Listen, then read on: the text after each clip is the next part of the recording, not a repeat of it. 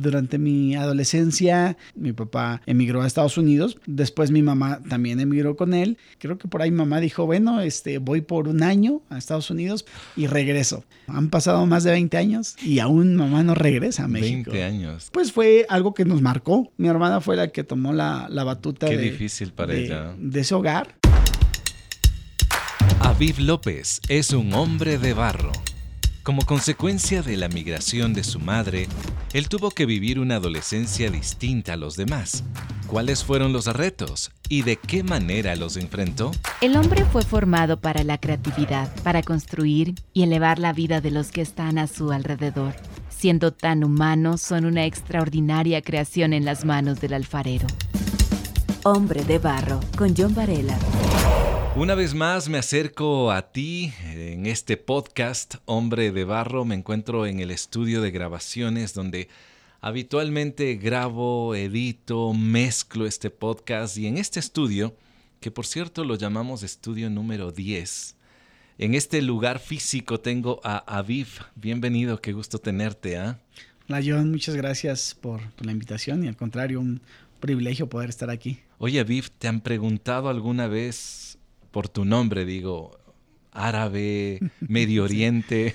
Sí, claro, claro que sí. Fíjate que el nombre me lo pone mi, mi- mi papá. Eh, yo soy gemelo. El nombre completo pareciera, pareciera ser que era Iram Aviv. Lo, lo busqué en, ¿Lo en buscaste? internet y es, es así. A mi hermano le ponen Arturo Iram y a mí me ponen Ah. Arturo Aviv. O sea, los dos somos Arturos, pero cada quien tiene su distintivo por Iram El- y Aviv. Uno no tiene la culpa de los nombres, ¿verdad? Mira, yo soy John. Algunas personas me dicen, ¿por qué John? Bueno, mi papi era muy... reconocía bastante a John F. Kennedy. Y bueno, uno no escoge los nombres, ¿no? Ya más tarde uno dice, papá, ¿por qué me pusiste un nombre así diferente? Por tu acento, obviamente no eres de Medio Oriente. Mexicano, ¿verdad? Así es. ¿De qué ciudad de México? Nací en, en Ecatepec, que es el Ya. municipio que pertenece al Estado de México. Ecatepec. Ecatepec. ¿Está sí. correcto? Ya, Ecatepec. ya. ¿Y eso está al Así es. norte, sur de la Ciudad de México? Está al norte, pero eh, prácticamente hace frontera con la Ciudad de México. Me crié entre Ecatepec y Ciudad de México. Es una ciudad grande, Ecatepec. O sea, sí es. Sí, eh, yo trabajé en, en el municipio de Ecatepec por cuatro años casi, entonces lo recorrí eh, gracias a ese trabajo. Es un monstruo Ecatepec. Actualmente vives en la ciudad de Quito, en Ecuador. ¿Ya cuántos años estás aquí? Ya dos años y medio. ¿Extrañas algo de tu tierra? Extraño principalmente a mi familia y eh, algo de lo picante y, y mis tortillas. El picante, esto es parte de la tradición mexicana, ¿no? Eh, desde pequeños, literalmente desde los 3, 4 años, 5 ¿De años, veras? ya empezamos a, a probar el picante, ¿no? Y lo probamos en todas sus variedades. Ya. En todo, en la comida, en el dulce, en el helado. o sea, hay varios tipos de, de picantes que se llevan con diferente tipo de, de comida, ¿no? Entonces, eh, sí, es, el picante es básico en la Tú comida. tienes mexicana. dos hijos, les estás enseñando algo, aunque en Ecuador no hay, me imagino, tanta variedad de, de picante, ¿no? No sé si lo has encontrado y les estás enseñando ahora a uno de ellos. Sí he encontrado a algunos Ah, jalapeños aquí. A Sebastián no le gusta mucho, pero a mi pequeñita de un año eh, le he dado, eh, por ejemplo, a probar tajín, que es Ya, como el, sí, el- sí, sí. el polvito ese picoso. De repente le doy a probar y, ¿Y cómo reacciona? Y, y más así hace sus caras, ¿no? Bueno, Aviv, tú eres abogado, especialista en qué área? Bueno, mira, yo soy abogado eh, titulado en México. Trabajé mucho en materia civil y penal. Ya. Particularmente, eh, te comentaba que había trabajado en el instituto, en, en Ecatepec, en el municipio de Ecatepec, y eh, específicamente en el Instituto de la Mujer, que es este Ah, una dependencia eh, que se dedica a, a apoyar a las mujeres víctimas de violencia, como, Como una defensoría, más o una menos. defensoría. ¿Y actualmente? Trabajo para una firma de abogados en, en Carolina del Norte, Estados Unidos. Y pues soy asistente legal de, de una firma de abogados de inmigración. Mm. Llevamos a cabo este asuntos migratorios. Cualquier tipo de, de- de persona que quiera emigrar a Estados Unidos, pues nosotros nos encargamos de asistirle, ¿no? Con cómo poderlo hacer. Entonces, eso es lo que, lo que ahora actualmente hago. Uy, debe haber mucho trabajo, ¿no? Porque hay bastantes latinos, Centroamérica, Suramérica, que quieren buscar otros horizontes. De todas partes del mundo he tenido la, satisfacción de poder eh, conocer, conocer este, eh, varios clientes, ¿no? De, de diferentes Qué bueno, me, parece muy llamativo tu, tu, tu profesión. Hombre de barro, es compañerismo, aliento, naturalidad. Hablando de la migración, hay una historia también en tu adolescencia que palpas de primera mano, ¿verdad? ¿Me puedes contar qué sucedió en esa época de adolescente? Pues fíjate que durante mi adolescencia crecí junto con mis hermanos, ¿no? Con mi hermana Tamara. ¿Cuántos son? ¿Tres? Eh, eh, somos tres, mi hermana Tamara, y mi hermano, eh, mi gemelo, que es Arturo. Somos una familia de cinco con mis papás. Durante nuestra adolescencia, pues surgió la, la separación de, de ellos. Y bueno, crecimos, crecimos juntos, crecimos este, con algunas responsabilidades y obligaciones que a lo mejor para esa edad quizás no era el momento, pero este, he coincidido con mis hermanos, ¿no? Que fue lo mejor que, que nos pasó a la edad de, que será 14, 15 años, eh, mis papás se separaron. Mi papá emigró a Estados Unidos por, por, pues por como todos emigran a Estados Unidos, ¿no? Por la necesidad y, económica y, todo esto, pues surgió la necesidad de, de hacer esto. Después mi mamá también emigró con él. Y ahí es donde me quedé con, con mis hermanos, ¿no? Y eh, a, salir adelante, a seguir este, estudiando, trabajando, este, ahí entre, entre nosotros pues, nos, motivábamos. Y esa parte de la, de la adolescencia te podría decir que, que sí fue mucho de responsabilidad, pero también no la, no la cambiaría, ¿no? O sea, mm. ahora viendo hacia atrás, fue una adolescencia divertida, una adolescencia sana, dentro de todo lo que cabía, ¿no? En ese momento, el no tener a tus padres, pues físicamente yo creo que, que sí este, te lleva a, tomar otras decisiones, ¿no? Malas decisiones. Qué interesante, porque lo que tú mencionas, obviamente hay un divorcio, decide tu papá irse a los Estados Unidos, después decide tu mamá, pero ¿cómo fue esa noticia? ¿Qué les dijo tu mami al momento de, partir? Eh, porque prácticamente quedan dos chicos de 14, 15 años una jovencita un poco mayor y la historia cambia, ¿no? ¿Qué les dice su mamá? Recuerdo exactamente el día que, que, pasó eso. Realmente mamá no, no nos sentó así como a decir, a ver, este es el plan, como que me voy a ir, voy a regresar en tanto tiempo. Ya. Eh, realmente no, no, no tuvimos esa charla, simplemente recuerdo que llevamos a mi mamá a la central de, camiones, ya. a central del norte, sin saber que iba a los Estados Unidos. Fíjate que sí, sí, sí sabíamos, no veíamos la magnitud de lo que se venía, ¿no? Ya, ¿y qué pasó en esa estación? Te juro que me acuerdo que, eh, como si fuera ayer, y mamá, bueno, eh, nos despedimos, eh, me acuerdo que creo que por ahí mamá dijo, bueno, este, voy por un año a Estados Unidos porque ese es el clásico, ¿no? Voy por un año y regreso. Nos regresamos de, de la central camionera en el metro, llegamos a la casa en, la colonia donde vivíamos, en las tardes solíamos salir a jugar. Entonces, no sé si no veíamos la magnitud de lo que se venía, pero yo me acuerdo que mi hermano y yo nos salimos a jugar fútbol. Nos fuimos a las canchas. Como un día. Como un día normal. Normal, no era nada diferente. O sea, nada diferente, nada. Ni siquiera, yo, es más, yo creo que ni siquiera familia o, familiares así como tíos o primos sabían de lo que estaba pasando, ¿no? Mi mamá era un poquito más hermética en, eso porque a lo mejor le iban a desanimar, a lo mejor se iba a arrepentir, ¿no? Lo único que sabíamos es que mamá iba camino a la frontera y con el fin de poder cruzar Estados Unidos y, regresamos, jugamos, como que después nos cayó el 20, ¿no? Como que, o particularmente a mí, como que después dije, a ver, a ver, a ver, mañana es un día nuevo y, y no va a estar mi mamá, ¿no? ¿Qué vamos a hacer? Y en aquel entonces, pues no había toda la tecnología que, hay hoy, ¿no? Era un poco angustiante no saber de ella por un tiempo, porque pues para cruzar la frontera, para cruzar a Estados Unidos, pues no es de un día, sino que lleva, lleva su tiempo. Y hay riesgos. Hay riesgos. Y en, ese, en aquel entonces quizás menos que ahora, pero había riesgos. Ya después mi mamá nos contó todo lo que pasó, ¿no? pero no había manera de comunicarse. Eh, eran semanas sin saber de, mi mamá. Probablemente fueron tres o cuatro quizás, o sea, el mes oh. completo. Y bueno, ya cuando, cuando supimos que ya estaba allá, pues este sí fue un alivio, ¿no? Fue un alivio saber que, saber que, que, ya estaba bien. Y bueno, ahí se venían todos los sueños, ¿no? Que, que, era que mi mamá trabajara un año y que, este, y que regresara y que pudiéramos hacernos de una casa y, o de un carro, ¿no?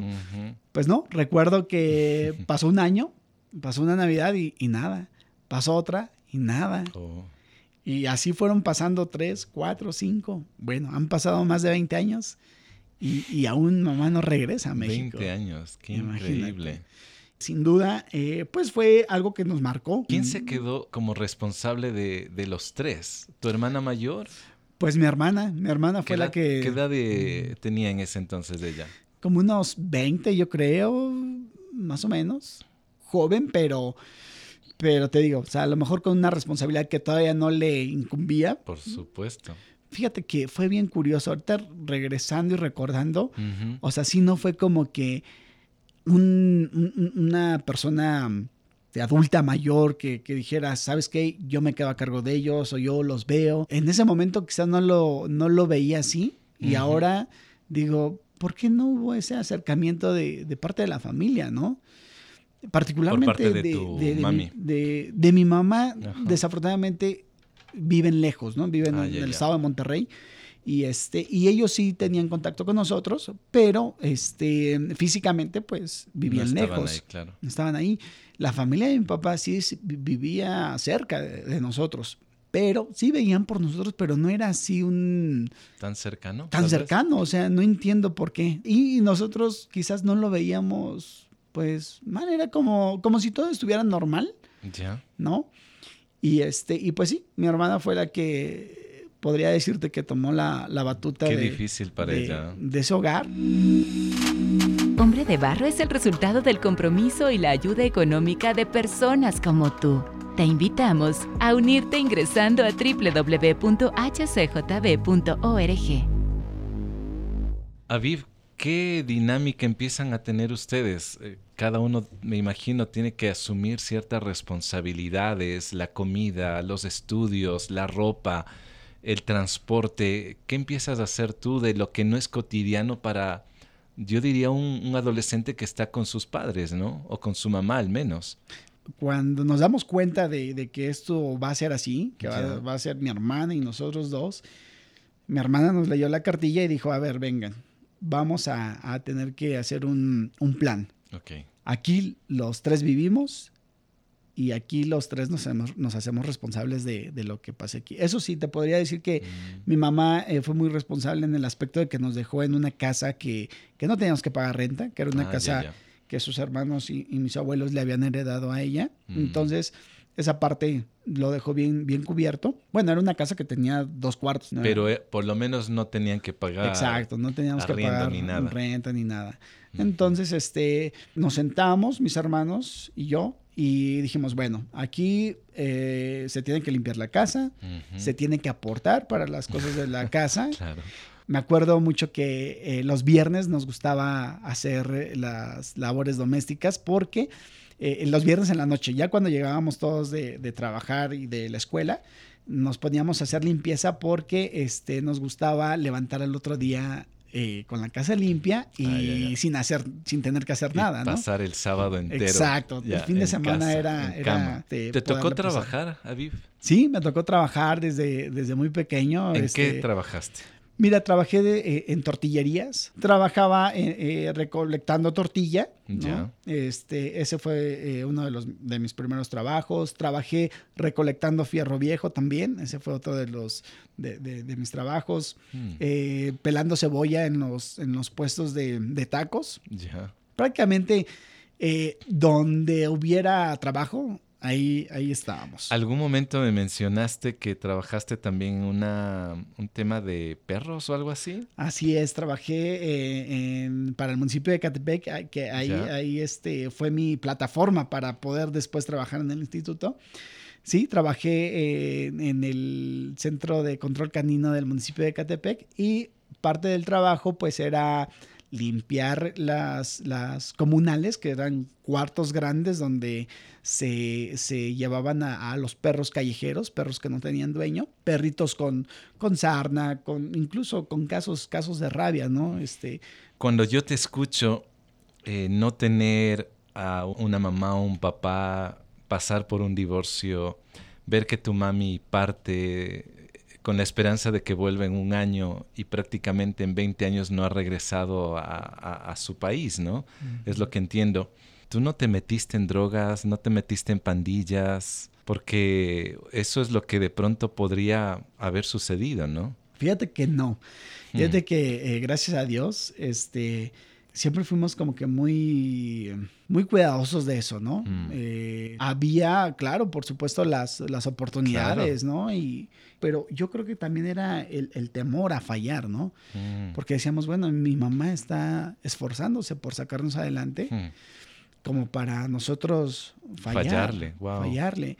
Y, fíjate que refiriendo un poquito a, Dios, porque Dios ha sido muy importante en, en este en toda mi vida. Yo ahora que lo veo, siento que este, él siempre está con uno, ¿no? Desde su nacimiento, sí. ¿no? Aunque uno... Aún antes, ¿no? Aún antes, ¿no? Aunque uno no esté con él. no esté consciente a veces. No esté consciente. Mm. Entonces yo creo que eso fue lo que me pasó. Yo ahora que, que, conozco más de Dios, puedo decirte que durante ese tiempo de mi adolescencia, Dios fue el que estuvo con nosotros. Mm. ¿no? Seguro.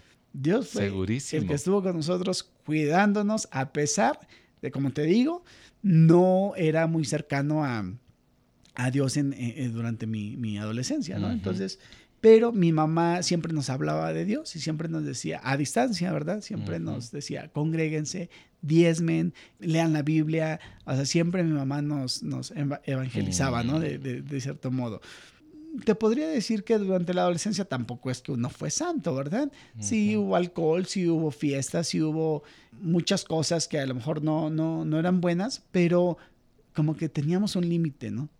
Uno mismo se podía. Yo creo que el, hecho de vivir solo y tener que ser responsable por ti mismo, te ponías ese límite y decías, hasta aquí, hasta aquí puedo llegar, porque te comentaba la anécdota de, de muchos amigos que nos decían, oigan, pero ustedes que viven solo, podemos este, hacer la fiesta aquí en su casa y, pasarla bien. Y nosotros pensábamos, sí, y después quién va a recoger y quién va a limpiar. Es que ustedes entendían eso, ¿no? La limpieza después. Exacto. Entonces, mm. este, pues no, fíjate que la casa siempre se respetó, o sea, siempre nunca metimos a, gente, cuidábamos mucho eso, ¿no? Qué bien, qué interesante. Tenemos amistades en común con mi hermana, mi hermano, que han sido amistades entrañables hasta la fecha.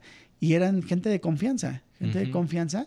Y sí cuidábamos mucho esa, esa parte de no meter a cualquier persona. Sorprendente, me sorprende. Descarga Hombre de Barro en la app HCJB. También estamos en Apple Music, Spotify y SoundCloud. Empiezas a hacer todo esto, obviamente fue formando tu carácter hasta lo que eres hoy día, ¿no? Papá, esposo, profesional, pero en algún momento de, esta vivencia tal vez empezaste a guardar, no sé, algo negativo en contra de tu mami o te afectó de alguna forma emocional o, física. Claro que sí, fíjate que este, durante la etapa de la de, mi prepa, de la preparatoria, para pasar a la universidad. Eh, mis hermanos salían desde temprano, se iban a, sus clases y de ahí al trabajo y llegaban hasta la noche. Y yo hubo un tiempo donde me quedaba hasta las 12 del día porque yo entraba a la 1 de la tarde a la escuela mm, y salía hasta las 10 de la noche. Pero viajaba en metro como, como 40 minutos, ¿no? De, de, Catepec a, Ciudad de México. Durante esa época eh, me deprimí mucho mucho, mucho, mucho. O sea, me Mm. hacía mucha falta estar con, con ambos, ¿no? Con mi, con- con mi papá y con mi mamá físicamente. O sea, Mm. no, no solamente eh, eh, llamadas telefónicas, sino, sino físicamente. Sentir sus brazos, sentir, sus palabras exacto. cerca de ti. Sa- ¿Sabes qué? Eh, sentía co- como que, como que empezaba a sentir un abandono, ¿no? Y, Oh. y una, una soledad. ¿no? Creo que de los tres fue al que más me, más, más me este, afectó. Y ahí me- se me empezó a desarrollar el vitiligo, una enfermedad en la piel, te vas manchando. Yo creo que es de tanto que tú guardas que tu cuerpo lo refleja. El vitiligo se me desarrolló, pues Mm. imagínate, más, más este, Oh. preocupado, más depresivo. Me acuerdo que mi hermana, en aquel entonces, pues no teníamos eh, eh, la solvencia económica como para ir con un psicólogo particular. Entonces me acuerdo que mi hermana sacaba ficha para llevarme a un psicólogo eh, eh, del seguro social, ¿no? Y era tan lejos que yo creo que en, en el recorrido ya me, ya me, este, Te mejoraba. ya me mejoraba, ¿no? Entonces me acuerdo que ella me llevaba, pues sí, me atendí, me atendí con el psicólogo, pero pues era una sesión y, y era tan lejos y era costoso eh, tan solo el transportarse, ¿no? Porque la sesión creo que era mm, algo más significativo, pero pues no estábamos como para, para eso, Esos ¿no? gastos extras. Exacto. Mm. Sí, esa, esa parte me tocó vivir. Desafortunadamente, hasta la fecha, pues sigo con el vitiligo, trato de, de tratarlo, ¿no? Trato de tratarlo, pero sí hubo una, hubo una etapa de- en esa fecha que me deprimí demasiado, que te juro que la, mm, la sopa, o sea, a mí se me hacía un nudo en la garganta y la sopa no me pasaba. Era, era una depresión muy profunda. Una anécdota que tuve en una ocasión vía telefónica con mis papás, ¿no? Porque Ya. mi mamá me llamaba y, y- y de repente yo escuchaba que, que mi papá le reclamaba algo y empezaban a pelear y mi mamá colgaba y después Uy. otra vez me llamaba. Entonces era una, era una angustia de saber qué es lo que estaba pasando y yo así como que ya vénganse y ya Mm. vénganse.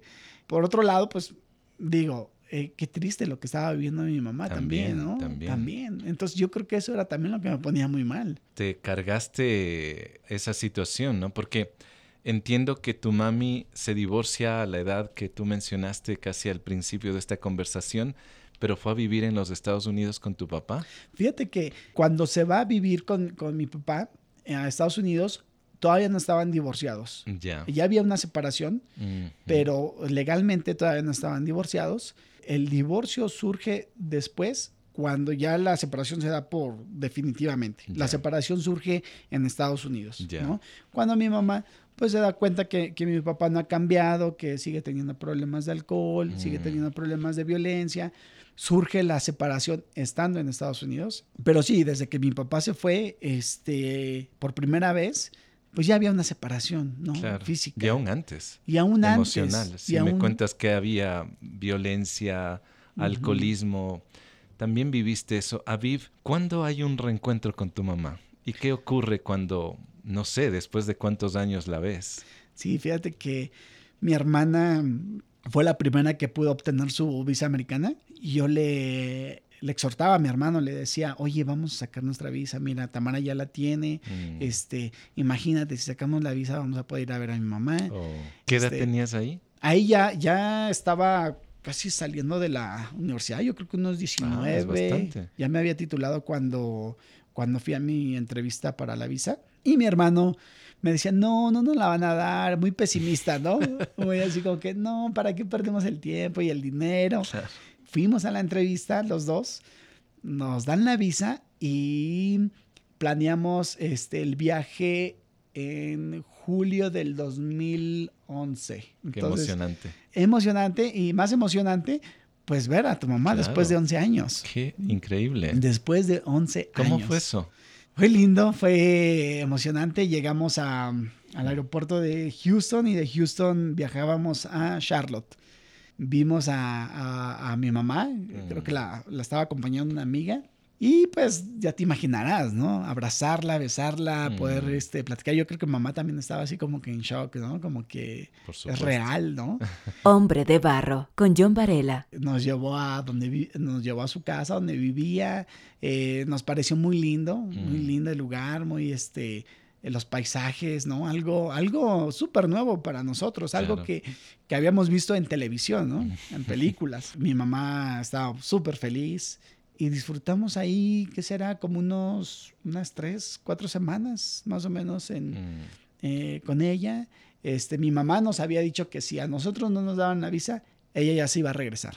Entonces, como nos dieron la visa, este, No volvió. No volvió. Entonces, hasta la fecha eh, sigue, sigue allá, ¿no? ¿Este Entonces, encuentro, Aviv, sanó de alguna manera lo que contaste antes? sí hubo un alivio, pero es que yo no tenía como que ese, como que mi corazón no guardaba ese rencor, o sea, no guardaba rencor, más bien era admiración, respeto y respeto por el sacrificio que ella había hecho, porque si no fue fácil, si no fue fácil para nosotros, para ella fue peor, o sea, no- peor, peor. Ella Mm. llegó, nos, nos contó que llegó una Navidad donde hacía mucho frío, donde había nevado, donde no podía Mm. salir. El, el cruce por la frontera fue muy riesgoso para ella, caminó mucho tiempo por el desierto, o sea, muchas anécdotas que nos platicó de lo que sufrió. Entonces, para mí no había rencor, más bien era admiración y ganas de volver a, a verla y sabes qué, de volver a probar su comida. Oh, Eso era así como que, wow, o sea, volver a probar la comida de mamá después de, de tanto. 11 años, ¿no? Aviv, tu caso es la realidad de algunos hijos, ¿no? Eh, de algunas familias que e- en muchos países de Latinoamérica, Aviv, hay estadísticas grandes eh, y uno podría admirarse, pero lo que tú cuentas puede sentirse identificada una familia, un hijo, una hija. ¿Qué podrías tú decirle a aquellos que tal vez no han visto a sus padres por un año, posiblemente en ese sueño de que uno va, se divorcian o desaparecen, porque también hay esos casos. ¿Qué les puedes decir? Un- una de las, de las cosas principales es nunca victimizarse. Aunque tu padre y tu madre te, Te, abandonan, te abandonen, dejen. Este, yo estaré contigo, ¿no? Es la promesa que él, que él tiene. Entonces, Dios está con, con- con uno eh, a pesar de esas circunstancias y nunca eh, justificarse porque me hicieron esto, porque me hicieron lo otro. O porque yo estoy en esta situación porque ustedes fueron. Wow, Exacto. claro, es verdad. Exacto, culpar a alguien más. Mm, Llega un momento, yo siempre he pensado que llega un momento donde tú ya tienes conciencia de decidir qué es lo bueno, qué es lo malo, qué es lo que te conviene y qué es lo que no te conviene. mm, independientemente de tu, de tu infancia, Mm. de, de- de que si sufriste esto, de que sufriste lo otro, independientemente de eso, llega ese momento donde tú tienes que tomar al toro por los cuernos. claro. Cada decisión que tomes el día de hoy va a tener su consecuencia el día de mañana. Y que te concientices en, en decir, a ver, nadie va a venir a hacerme esto si no soy yo. Como lo que pasó. Nadie nos iba a lavar la ropa, nadie nos iba a servir la- el plato en la mesa, nadie nos iba a, a- a- a- a planchar, sino tú. Llega ese momento donde tienes que tú eh, ver por ti mismo. Incluso si vives con tus papás, Claro. tienes que ver por ti mismo, porque esas decisiones que vas tomando el día de hoy, al rato van a ser consecuencias, ya sean buenas o malas, dependiendo tu, tu, tu decisión. Entonces, Sí. a mí no me gusta eh, que la gente se victimice y diga, es que por culpa de mi mamá, o es que por culpa de mi papá, o es que yo sufrí esto. Y ya lo, ya lo sufriste, ya lo viviste. ¿Qué vas a hacer ¿Qué ahora? vas a hacer ahora? Te comparto algo que platicaba con, con mi hermano esta mañana Cuéntame. él, él me decía, este, mm, la gente que cree en la suerte o, o que cree que te va bien por, por la suerte, pues no, no es así, porque eso va acompañado de, de tres puntos que, que él me compartía, ¿no?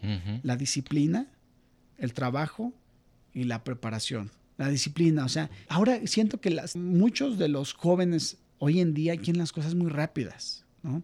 Entonces creo que debemos ir como que despacio, Claro. despacio, todo es un proceso. Y como que no se quiere eh, vivir un sacrificio para lograrlo.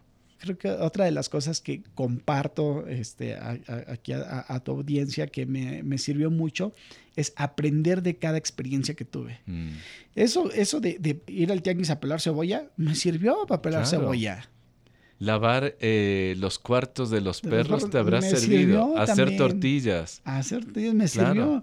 Entonces, cada experiencia mm. va sumando a tu vida. Mm. No lo tomaba como un tiempo perdido. Fíjate que cuando yo, me establecí en Estados Unidos, porque bueno, esa es otra parte de la historia, ya cuando eh, mi mamá me, dice, ¿por qué no te vienes a estudiar a, Estados Unidos un año? Ella me apoyó, eh, fui a estudiar un año, eh, conocí a mi esposa, este, nos casamos, todo pasó así muy rápido, nos casamos, formamos un hogar y estuvimos viviendo siete años en Carolina del Norte. Hombre de barro, originalidad en sus manos. Esos siete años tuve que pasar por varias, eh, fue como empezar de cero, como que aquí no eres claro, es nadie. Otro país, exactamente. Aquí no eres nadie, tu título no vale, no hablas el idioma, entonces era empezar literalmente de, cero. Entonces, este, dije, bueno, si, si quiero algo mejor en mi vida, eh, fíjate, después de todo lo que ya había recorrido, que yo pensaba ya me había... Ya llegaste, ya, sacaste el diplomado. sí, no, ya, ya, ya, ya tengo la carrera, ya, no, ya tenía mi trabajo de oficina, bla, bla, bla. Bueno, de eso a, empezar otra vez de cero, estoy hablando de tener que ir a limpiar baños de escuela, tener que ir a limpiar casas, mm. tener que ir a pintar, pero sabes, siempre cada que yo iba a esos trabajos, yo decía, esto es temporal, esto es temporal, esto es para esto, esto es para esto. Y llegó el momento donde se dio la oportunidad y es ahí donde tienes que aprovechar y estar preparado. Te digo, fue empezar de cero y este no hacerme la víctima, no decir, no, esto no va a ser para mí. Fíjate que el inglés se me hacía súper difícil, ¿no? Súper difícil. Yo decía, no, esto no es para mí. Llegué a unas clases donde yo decía, bueno, me van a empezar a enseñar en español y luego en inglés. No. Nada. Todo era en inglés. Uy. Entonces, regresando un poquito a ese tema de que, de aprovechar cada, cada momento, cada trabajo que tengas, cada persona que conozcas, mm poder absorber lo bueno de, esa persona o, lo que eh, lo que consideres que te va a servir en tu vida, porque gracias a eso, a, todas las personas que se han cruzado durante mi vida eh, laboral y mi vida personal, agradezco porque he aprendido bastante bastante. Aprendí a saber cómo pintar bien una casa, a cómo limpiar bien unos buenos baños. Mm. Y, fíjate que eh, cuando trabajaba en, el estudio eh, como pintor, que pintábamos sets, pues muchos conocían, era mucho, mucho americano, y pues no faltaba la burla, ¿no? Porque muchos conocían mi pasado, ¿no? De decir, ah, bueno, él es mexicano y es abogado y esto y lo otro, ¿no? Entonces muchos me, decían, ay, sí, el abogado con la brocha, ¿no? Y, cosas así. Entonces son cositas así que decías, ay, si supieran, sí, claro.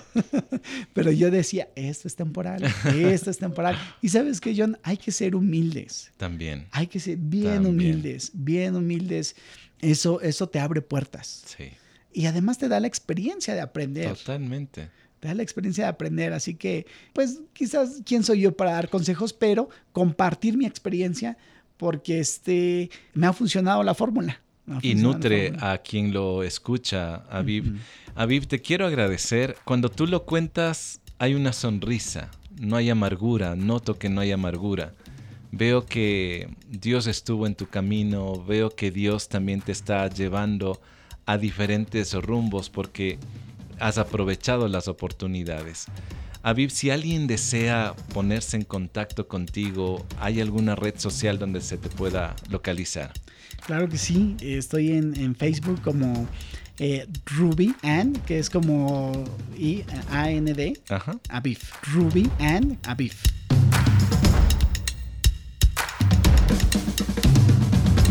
Este episodio forma parte de la tercera temporada del podcast Hombre de Barro. Si esta historia te ha desafiado, te invito a que me escribas y me cuentes de qué manera lo hizo. Me encuentras como John Varela en Instagram y también en Facebook. El podcast Hombre de Barro lo encuentras en la app HCJB. También está en Spotify, SoundCloud y Apple Music. La próxima semana tendré a otro hombre de barro. Hasta pronto. Hombre de barro con John Varela. Hombre de Barro es una producción de HCJB.